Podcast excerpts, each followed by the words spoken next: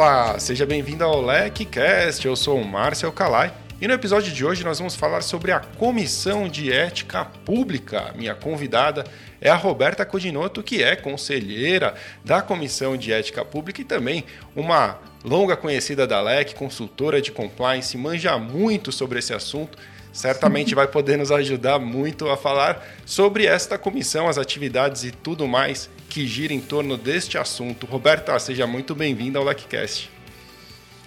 Alai, super obrigada pelo convite. É um prazer imenso estar aqui com vocês. Legal, Roberta, obrigado mesmo. É, quero falar muito sobre a Comissão de Ética Pública para que a gente tenha aqui um espaço aberto é, para que as pessoas conheçam mais sobre as atividades desempenhadas por vocês nesta comissão. Né? É, é, curioso que a gente tenha chegado no episódio 46, talvez, 45, enfim, são muitas entrevistas e ainda a gente não tenha tocado num assunto importante como este. Então, a primeira pergunta que eu quero te fazer e abrir esse espaço aqui é o que é e o que faz a Comissão de Ética Pública? Obrigada por essa oportunidade. Né? É, é, muito interessante porque quando eu fui nomeada, Calai, muitas pessoas me perguntavam, tá, ok, se foi nomeada para quê mesmo? Porque eu não sei o que é a Comissão de Ética Pública.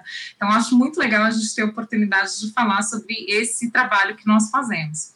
A Comissão de Ética Pública, e nós chamamos de CEP, então em algum momento eu vou falar CEP, a CEP, essa abreviação, ela foi criada por um decreto em maio de 1999. E aí eu quero falar um pouquinho desse contexto em que ela vem ser criada. Então, a gente tinha um momento de insatisfação da sociedade civil com transparência e com a corrupção. A gente tinha uma confusão muito grande do público com o privado e as questões de conflitos de interesses. É, tínhamos já um cenário internacional né, de convenções multilaterais que exigiam o enfrentamento desses temas, como o Tratado da OEA, como o OCDE. Então, a comissão ela surge neste momento. Ela atua como instância consultiva do presidente da República e dos ministros, ah, e ela é responsável por administrar o Código de Conduta da Alta Administração e também satisfazer as dúvidas né, dessas autoridades com relação a temas éticos. A comissão também é responsável pelo, pela resposta dos, das consultas de conflito de interesses das autoridades então, a Lei 12.813, ela vem trazer é, competência para a CGU, para a apuração dos conflitos de interesse de, um, de determinadas autoridades, e autoridades é, que estão acima de um nível DAS, que é essa nomenclatura específica desses cargos públicos, que são os secretários, ministros de Estado, eles são de competência da CEP para avaliar essa questão de conflitos de interesses. É, e, além disso, também nós somos responsáveis por fazer a gestão do sistema de ética né, dos órgãos que compõem as comissões de ética do governo federal. Então, são mais de 230 comissões que se reportam aí à Comissão de Ética Pública. Também podemos atuar de ofício e vamos falar especificamente sobre os casos das denúncias, né? É muito importante que a gente pode atuar de ofício com relação ao descumprimento de é, determinações do Código de alta, da Alta Administração, do Código de Conduta da Alta Administração, é, para autoridades que descumprem, como também podemos né, responder às denúncias que chegam para a comissão. Então, um papel bem importante, eu me senti muito honrada de ser nomeada. Muito legal, meus parabéns. Realmente, é, Roberta, é um papel de extrema importância e dá para perceber que é, é, exaustivo, né? Uma atuação é, bastante grande, né? Um, um, um, enfim, pelo, pela essa breve introdução que você deu, é, é, já dá para imaginar que realmente seja é, uma atuação de muito trabalho. Eu quero entrar em alguns detalhes dessa, dessa operação e você tocou num ponto que é, eu ia até deixar mais para o final, mas você tocou num ponto que me chama muita atenção. Eu queria que você contasse um pouquinho para a gente, até porque o LECCast, muitas vezes as pessoas só nos escutam, né? elas não estão vendo a gente áudio. Então, contar histórias e ilustrar os, a, os fatos ajuda muito a quem está nos ouvindo acompanhar. E aí, é, você mencionou a questão de conflitos de interesse. É, conflito de interesse por si só já é algo que desperta muito é, a atenção da nossa audiência. Né? O aluno de compliance, as pessoas interessadas, os advogados, eles se interessam muito por essas discussões, esses dilemas que surgem é, com o conflito de interesse. Você, em especial, é, tem essa, esse compromisso de tratar a, as consultas de conflito de interesse de pessoas que passaram pela administração e depois retornam aí ao mundo corporativo, ao ambiente privado. Conta um pouquinho para a gente como funciona, se puder ilustrar, contar algum caso, como funciona esse processo para que todos possam conhecer. Com certeza. É, essa previsão ela está prevista então nessa na lei 12.813.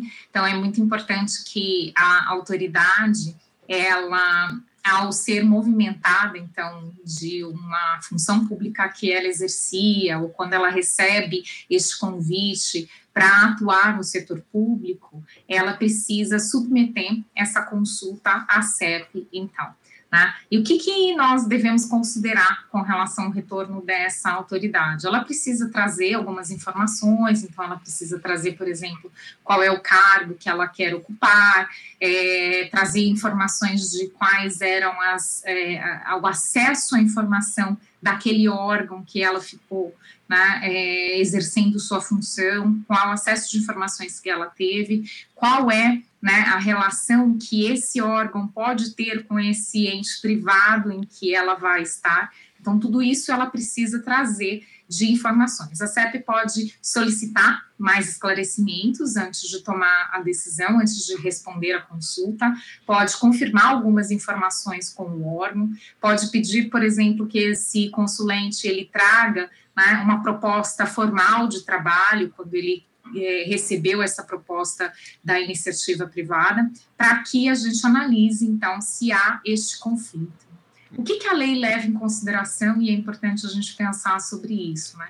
Quais seriam as, as situações que poderiam trazer esse conflito de interesse né, é, durante o exercício do cargo ou posteriormente ao exercício do cargo, porque a autoridade pode receber um convite para exercer uma atividade concomitante com atividades de magistério, palestras específicas, concomitante com o exercício do seu cargo, ou posterior ao exercício do seu cargo.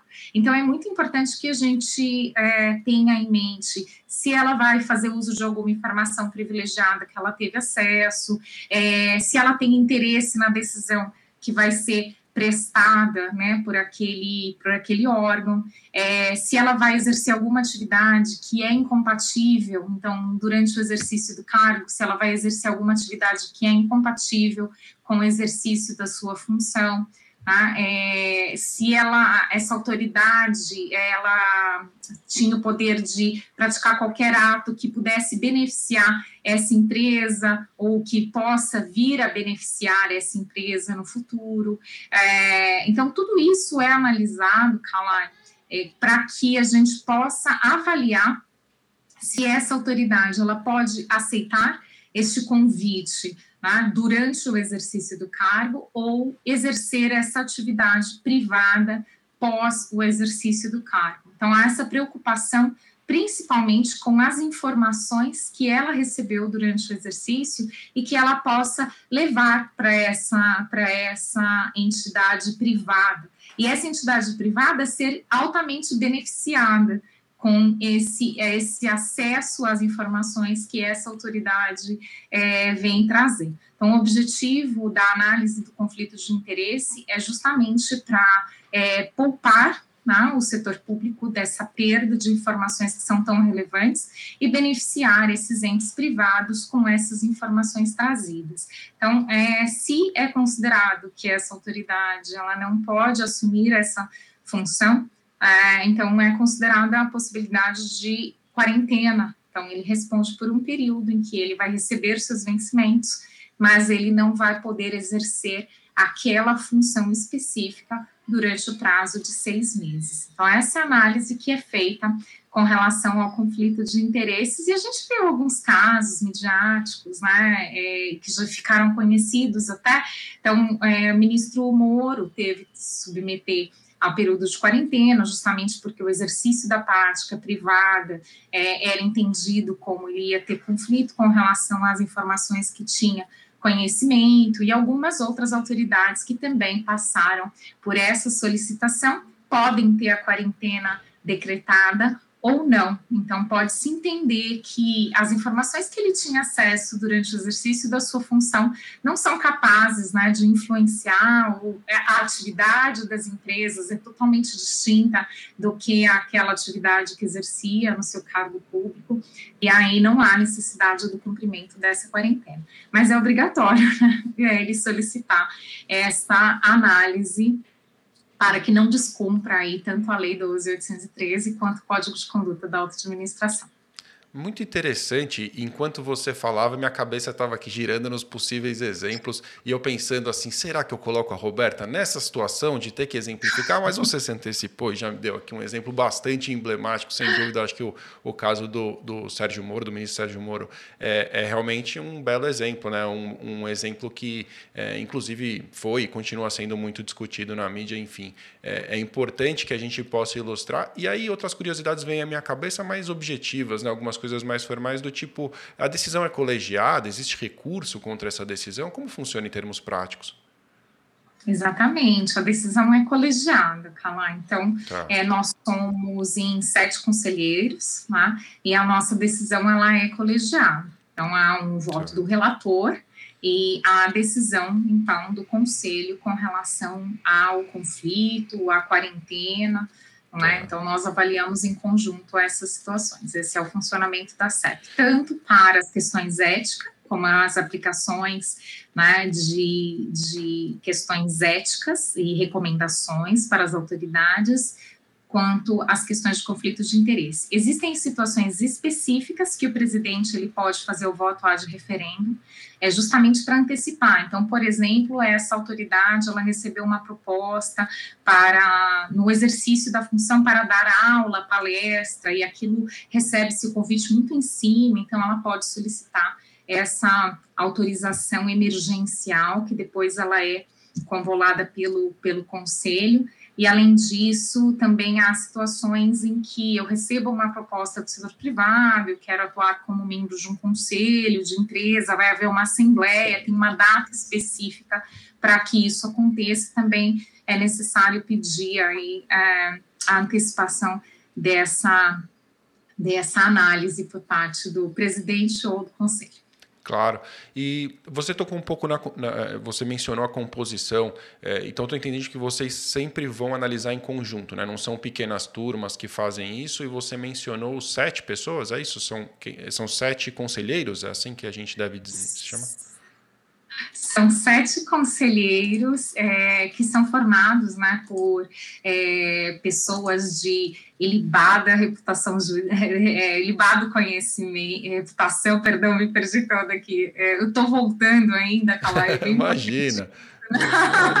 eu estou voltando para o mundo é, extremamente jurídico formal. Você sabe Nossa. quando compliance a gente dá uma é, businessada na nossa linguagem, né? Felizmente, né? Ainda bem que a gente pode ser, aqui no LecCast, volte a ser a Roberta de sempre. Roberta, a gente é, entende o formalismo, ele é importante, mas aqui no LecCast, realmente, se a gente dependesse disso, o LecCast passaria fome, porque eu não sei fazer esta, esta onda do formalismo, mas entendo perfeitamente o que você quer dizer, aquela coisa de libada reputação e notório saber e coisas desse Exatamente. tipo. Exatamente. Né? Então, temos que ter a a ilibada reputação, a notória experiência de administração pública, claro. idoneidade moral, né? Nós temos um mandato de três anos. É importante Perfeito. isso porque nos dá né, uma garantia de atuação a CEP, é importantíssimo a gente esclarecer, a CEP é um órgão de Estado, não de governo, então, apesar de ser no, sermos nomeados pelo presidente da República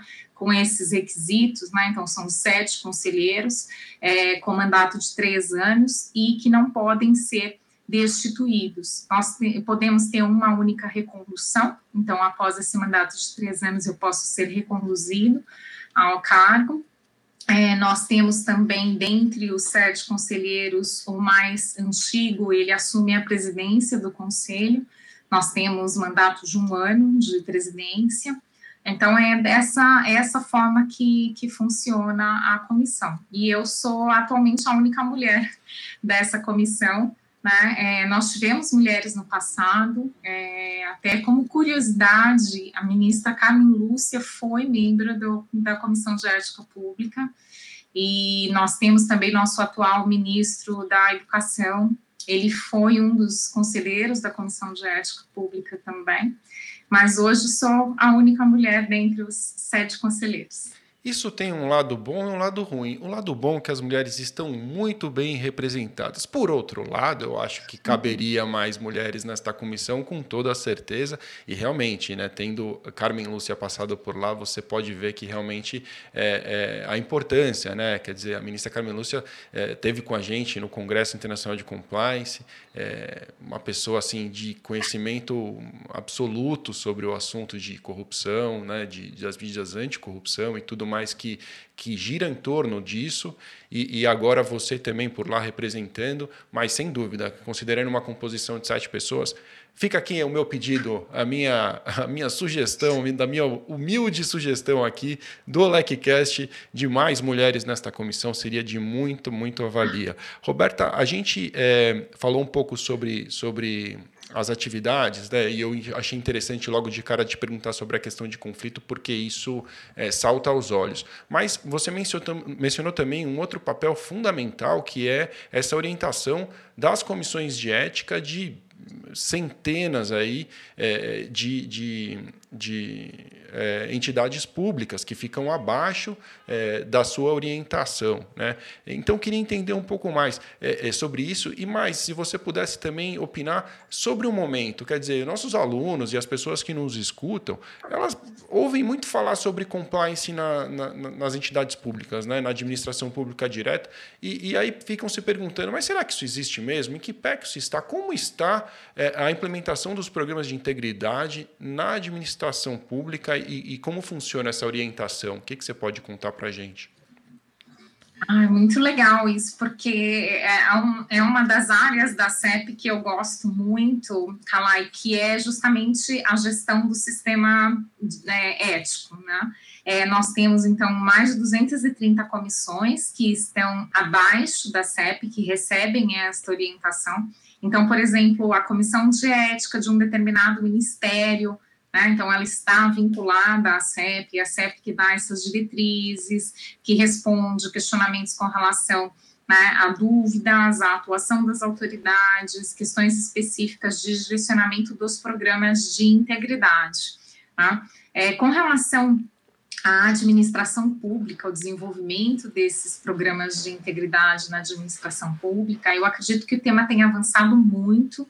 Né? Eu sou uma defensora ah, acho que há muito tempo que o governo é, tem insistido para que a iniciativa privada cuide das questões relacionadas à ética e compliance, e ele, por bastante tempo, esqueceu de fazer a parte dele. Então, eu peço que você cuide do seu funcionário para que ele não venha aqui subornar os meus, eh, os meus servidores, mas eu esqueci de cuidar dos meus programas de integridade aqui para que meu servidor não vá subornar né, o seu funcionário. Então, a gente tem essas nuances que é, isso tem avançado bastante. Então, a CGU começou um trabalho muito legal, exigindo né, as, as unidades de integridade dentro de todos os órgãos, fizeram um trabalho muito interessante. É importante que a gente saiba, então, para os alunos, né, quem estiver nos ouvindo, que são nuances diferentes. Não acho que você vai encontrar num programa de compliance da administração pública tudo aquilo que você aprende na LEC, que tem que ter um programa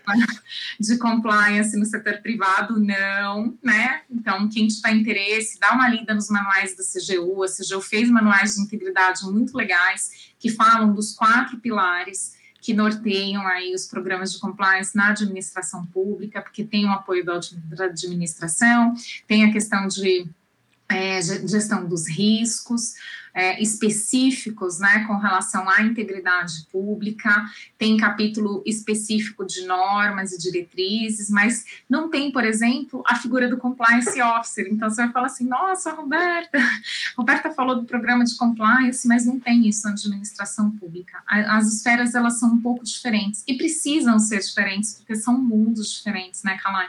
Então não dá para a gente tratar da mesma forma. Então, a CEP tem este papel né, fundamental de orientação do, do sistema de gestão de ética, e eu vejo uma maturidade Existem mais órgãos buscando né, a discussão desse tema. A própria CGU fez recentemente um programa incrível. Quem tiver curiosidade, dá uma olhada lá no site, que eles fizeram um programa de valores do serviço público. Eles fizeram uma pesquisa com todos os servidores, quais seriam os valores.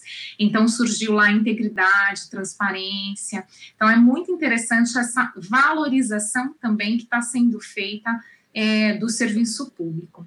Cabe a nós, tá? é, e eu faço sempre esse apelo nas minhas aulas lá com vocês, eu fiz esse apelo para os alunos e faço aqui esse apelo para quem estiver nos escutando. Cabe a nós o exercício do controle social, né? e é um papel fundamental de nós, enquanto cidadãos, né? checar se aquele órgão está com, com, um programa específico, quais são as iniciativas que eles estão fazendo, consultar o site, né, é, os portais da transparência, eu costumo perguntar aí qual foi a última vez ou a única vez que você consultou o portal da transparência do seu município, de um órgão específico, porque as informações têm que estar tá lá. E isso faz parte de um programa de integridade e do sistema de gestão da ética. Então, transparência, né, a atuação das autoridades em, de acordo com aquilo que é esperado, com o papel delas, né, no nosso caso, na esfera federal, com esse código de conduta da alta administração. E um trabalho muito legal, já concluindo a resposta dessa pergunta que você me fez, você viu que eu sou apaixonada pelo tema, então eu me prolongo. É assim que é bom. Ai, sou mesmo. falo, falo sempre que eu sou mesmo. Mas um trabalho muito legal que está sendo feito, Calai, é o GP Ética, que é um, uma, é uma reunião que foi feita de alguns órgãos específicos, então tem Ministério da Economia, tem o pessoal da própria Secretaria de Controles Internos da Presidência da República, e eles estão discutindo o sistema de é, é, normativas éticas do próprio governo federal. Então, vai haver uma revisão de algumas normas, né? A própria CEP vai ser consultada com relação até à renovação né, e por que não o aprimoramento do nosso código de conduta da alta administração. Então, vai vir um trabalho muito legal também desse GT Ética que eu recomendo. Quem tem interesse nessa área da, da, da, administração pública, de integridade na administração pública, fica de olho aí que até o final do ano vão ter bastante novidades.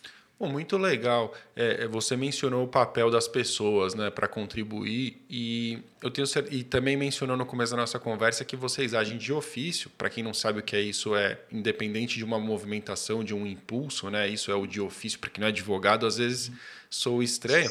É, e também por denúncias. É, se a população quiser falar com a comissão é, de ética pública, tem um canal. Vocês têm, vocês têm essa linha? Como funciona? Sim, é só digitar ética pública lá no site é, do governo federal. Então, todo o site ele foi reformulado, ele está no GovBR, né? E existe um formulário específico de denúncia. Então, tem lá em serviços em destaque, você vai encontrar denúncias éticas e tem um formulário específico que você pode trazer essa informação. Lógico que a competência né, da Comissão de Ética Pública ela é específica sobre essas autoridades, então, que é de um nível de um DAS né, 5 e 6 para cima. Então, é essa nomenclatura específica de cargos né, em do, termos do práticos, desculpa te interromper, Roberto, mas você consegue ah. exemplificar em, em, termos de cargos para ficar mais ilustrado? Ah, quem, são os cargos sujeitos? O alto escalão. O alto escalão. O alto escalão. alto escalão. Então, tá. assim, ministro, ministro. secretários, tá. presidentes de estatais, que tá. são né, estatais é, do governo federal. Então, tá. esses são os cargos que estão sujeitos à análise da CEP. Tem dúvida? Né? É, pode formular uma consulta, não há problema nenhum. Tá. Mas aí, dependendo da autoridade, ela vai responder para a comissão de ética específica do órgão em que ela está né, é, alocada. Então, claro. por exemplo, um servidor do Ministério é, do Desenvolvimento, se ele não, não tiver nessa categoria né, da alta administração, aí ele vai essa denúncia ela vai ser apurada pela comissão de ética deste órgão que ele está inserido. É importante esclarecer, até para não, também não incentivar aqui é, comunicações inapropriadas. Né? É importante que fique claro qual é o, o campo é, de, de atuação. Né? É, outro ponto que você mencionou é a atividade é, do, do GT Ética. Né? Você mencionou como das, das planejamentos aí para 2021. É, o que mais vocês têm planejado? Quer dizer, o que, que faz parte do, do planejamento é, da CEP para 2021. Você mencionou, aliás, é, antes mesmo de você falar de outras ações, você mencionou a revisão do Código é, de Conduta da Alta Administração. imagino que isso faça parte do planejamento, porque deve ser algo de extrema importância. Muita gente se refere a esse código, acho legal trazer esse ponto aqui, se refere a ele quando faltam requisitos, faltam, não é requisitos, na verdade, parâmetros. Quando faltam parâmetros para nortear o que seria adequado ou inadequado no relacionamento com, com alguém, com um funcionário público, público e tal, o que, que eu posso pagar, o que eu não posso. Todo mundo se refere aos 100 reais que aparecem nesse código de conduta da administração como referência. Quer dizer, se eu pagar um almoço de até 100 reais, ah, se no Código de Conduta da Alta Administração é, Pública Federal pode, aqui também pode, né? acaba sendo um parâmetro. É, ao invés de me falar simplesmente do que, que vocês é, pretendem por ano, eu te perguntar o que, que qual, quais são as pretensões em relação a essa revisão, o que, que se pretende ser revisado, quais são os pleitos, né? quer dizer, as pessoas que levam pedidos de, de atualização dessa orientação, que tipo de, de, de pensamento gira em torno dessa revisão? Existem questões muito específicas, né? Você trouxe uma questão aí, né, de presentes e brindes, né, que norteia também os códigos de conduta das empresas. Mas existem algumas questões, Calai, que a comissão ela deixa de poder aplicar, né, uma questão é, de apuração de infração ética porque não está claro. Então, acho que até essa melhoria, né, de situações em que eu poderia classificar um desvio, uma infração ética dessa autoridade. Então, o objetivo é aprimorar a norma para que não hajam condutas que não possam ali ser enquadradas e aquela autoridade que parece que praticou algum ato, ela possa né, ficar ilesa ali pela falta da norma correta, da aplicação. Então, com o passar do tempo, a CEP veio trazendo algumas questões no sentido de normas que poderiam estar ali aprimoradas. Então, o Código não, não, não tem só essa questão né, de, do, do conflito de interesse, nem essa questão somente ali de, é, do que as autoridades podem ou não podem receber, mas temas específicas da atuação que é esperada daquela autoridade, como a gente pode melhorar isso. Alguns outros pontos que a, a CEP se dedica e o objetivo esse ano também é, está né, aí na nossa pauta é trabalhar na, no, na, reforma do formulário de conflito de interesse, que é para trazer, então, a autoridade, até para ficar mais claro para quem está nos ouvindo, né? Então, a autoridade recebeu lá o convite, ela precisa entrar no site é, e preencher um formulário específico que vai submeter a sua consulta à comissão de ética pública. Um então, convite, um convite para um convite para alguma atividade paralela, não necessariamente aquele convite para atividade privada posterior, Isso. correto? Ela pode, exatamente, porque eu tenho duas situações, né? Eu vou analisar o conflito de interesse durante o exercício ou posterior ao exercício. Então, se é durante ou depois, a autoridade vai preencher. Fui convidado para dar aulas, né? Posso dar aulas, né? Trabalhando com isso é, ou é, me desliguei dessa função, deste cargo, vou voltar a advogar. Posso voltar a advogar? Então, esse tipo de consulta que a autoridade vai fazer. E aí, ela preenche o formulário. Então, estamos trabalhando também na melhoria desse formulário para auxiliar a autoridade né, a trazer o maior número de informações possíveis, até para que a gente possa ser mais célere na resposta, a CEP se reúne uma vez por mês, então o colegiado se reúne uma vez por mês. Quem tiver curiosidade, nossa agenda está publicada no site também, tem todas as datas da reunião do conselho, onde são decididas e deliberadas essas questões. Então, essas melhorias que nós vamos trabalhando. E também há todo um planejamento do sistema de gestão da ética para elaboração de cursos para os servidores, né, de orientações, de formação para os servidores que trabalham aí nas comissões setoriais, para que eles se desenvolvam e possam aprimorar cada vez mais o sistema de gestão da ética de onde eles estão, do órgão em que eles estão inseridos. É, é muito legal e realmente assim ouvindo é, essas medidas de aprimoramento é, é fácil para quem nos escuta é, levar isso para o ambiente privado de forma paralela. É, é, é, claro que existem muitas diferenças e você tocou em pontos importantes. Né? Não vai haver um, um compliance officer, não é idêntico um, um programa de integridade em âmbito público e privado. Mas esses aprimoramentos são importantes em qualquer situação. Se você pensar no âmbito privado, quando acontecem as revisões das políticas, né, quando você revisa o seu código de ética.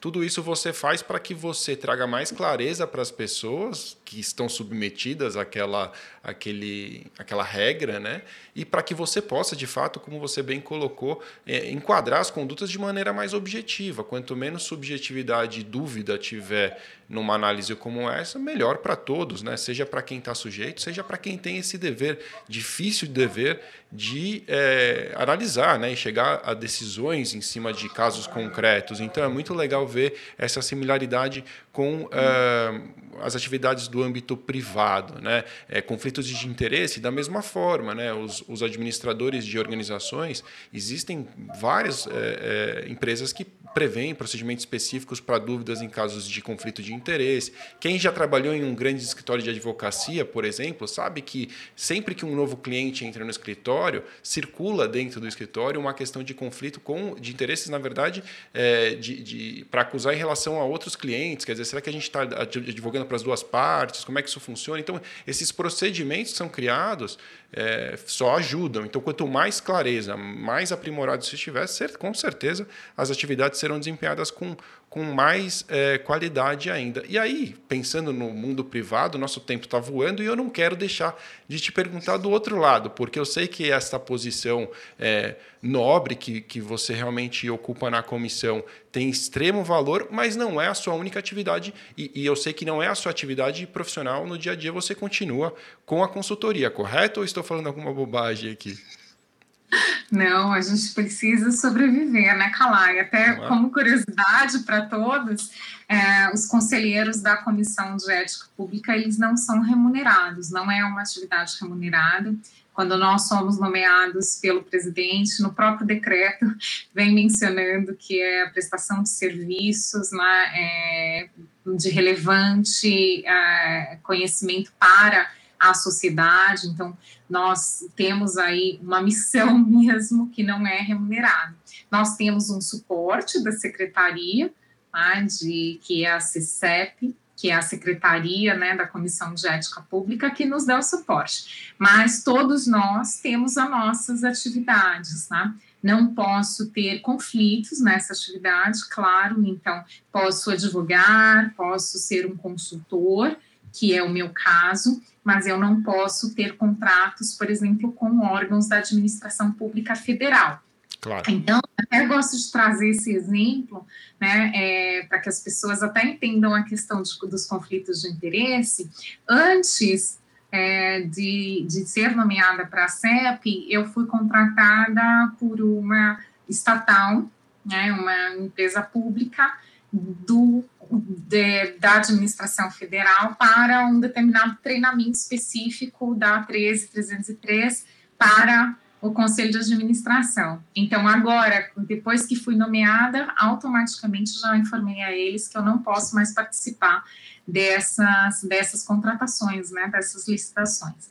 Então, nós não podemos então, ter esses contatos, mas podemos advogar, podemos ser consultores, e eu né, continuo com a minha consultoria e, e também atuando aí, não só com a consultoria, ajudando empresas a desenvolver os programas de integridade, de compliance, com muitos treinamentos. A gente teve o desafio da pandemia, né, Kalai, de transformar os treinamentos que eram presenciais em virtuais.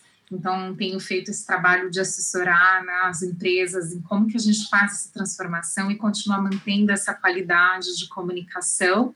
E, além disso, para quem já acompanha né, meu trabalho, sabe que além, além de voluntária na CEP, né, que eu tenho um colega que brinca que eu faço 0800, né, você faz vários 0800, então além de voluntária na CEP, essa atividade, ela toma bastante tempo, a gente se dedica não só nesse um dia, porque nós temos que né, analisar os votos, analisar os casos, relatar, temos o suporte técnico, mas precisamos né, fazer todo esse trabalho de análise. E também somos convidados a falar em nome da CEP, ou somos convidados a nos debruçar sobre questões específicas que chegam. Mas também faço algumas outras atividades, eu sou voluntária em algumas iniciativas de promoção da integridade pública. Né? É, é, é, a forma com, com, com, a qual eu encontrei né, de me manter sempre conectada com o que está acontecendo em iniciativas né, de promoção da integridade no nosso país.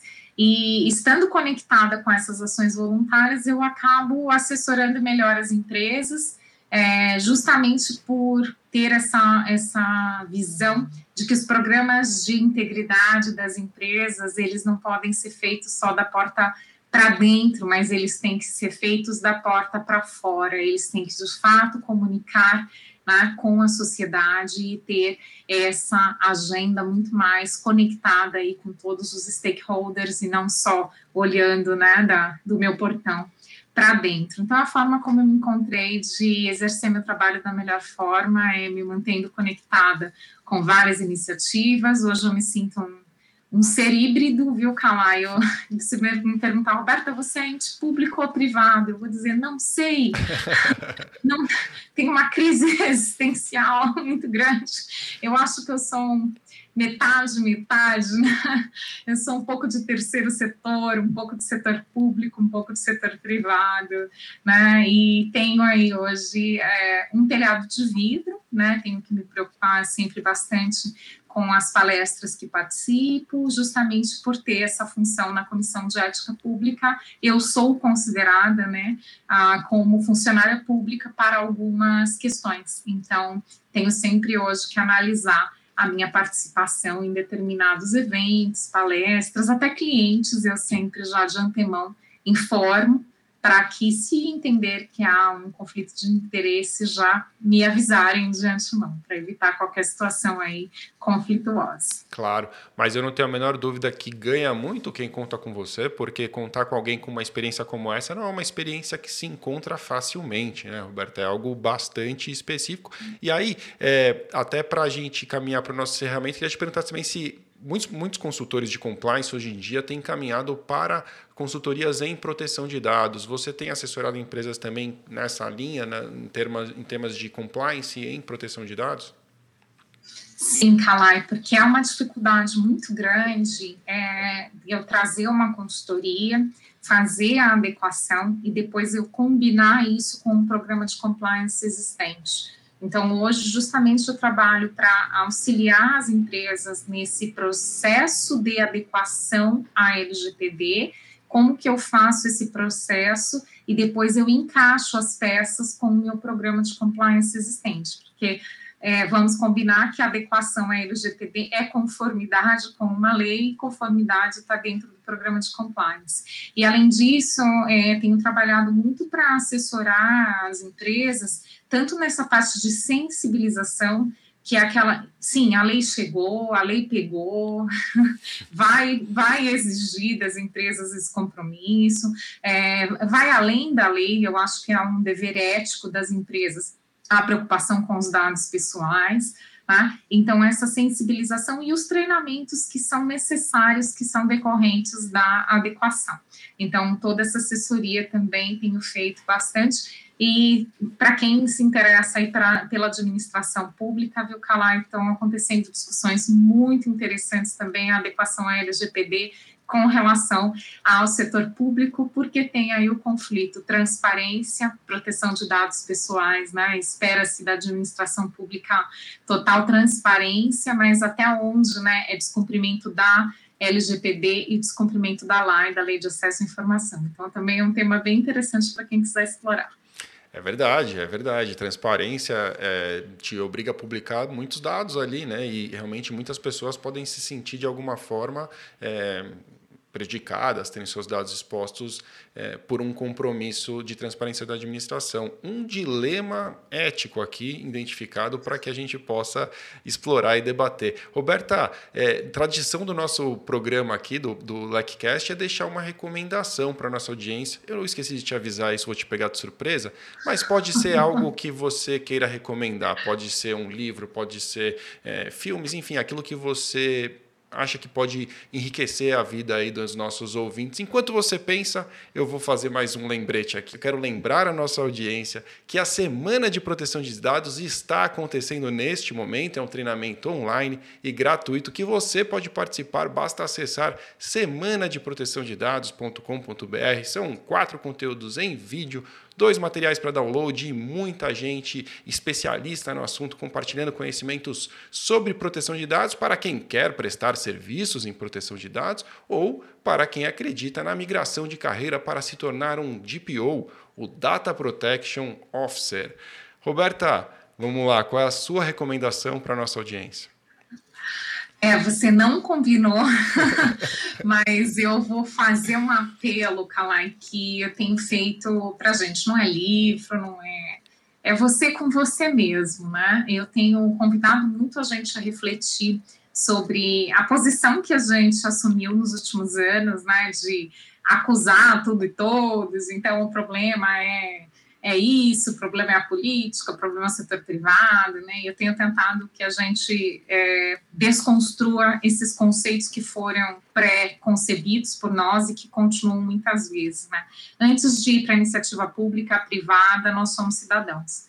E eu acho que por muito tempo nós esquecemos esse papel, né? Então, é, exerça sim o seu papel de cidadania, é, tem muitas coisas que a gente pode fazer, existem muitas informações, hoje o sistema público ele avançou absurdamente graças à lei de acesso à informação, e cabe a nós fazer o nosso papel. Então, fica aí o convite, né, se eu puder deixar essa recomendação para vocês, fica aí o convite para que você lembre que antes de ser quem você é, ou atuando no setor público, ou atuando no setor privado, ou no terceiro setor, você é um cidadão e você tem direitos e deveres. Tá? Então fica esse convite para a gente refletir sobre isso. Muito bem. Depois dessa, Roberta, só me resta te agradecer pela sua participação. Obrigado demais. Foi um prazer bater esse papo com você aqui hoje e espero que a gente possa falar mais sobre este dilema que, que surgiu aqui nesse papo, falar sobre a questão transparência versus é, a privacidade dos dados na administração pública, um desafio gigantesco ainda pela frente neste tema. Obrigado. Obrigada, é um prazer enorme estar aqui com vocês. E se quiserem te encontrar, LinkedIn é sempre o melhor caminho. Roberta Codinoto, tem um G, Codignoto, mas se diz Codinoto, correto? Codinhoto. Codinhoto. Ah, eu, meu, italiano. meu italiano só vai até a cantina no máximo, é muito fraco. Mas obrigado, Roberta, de coração, foi muito bacana esse papo. E quem quiser encontrar a Roberta Codinhoto, pode acessar pelo LinkedIn. Valeu!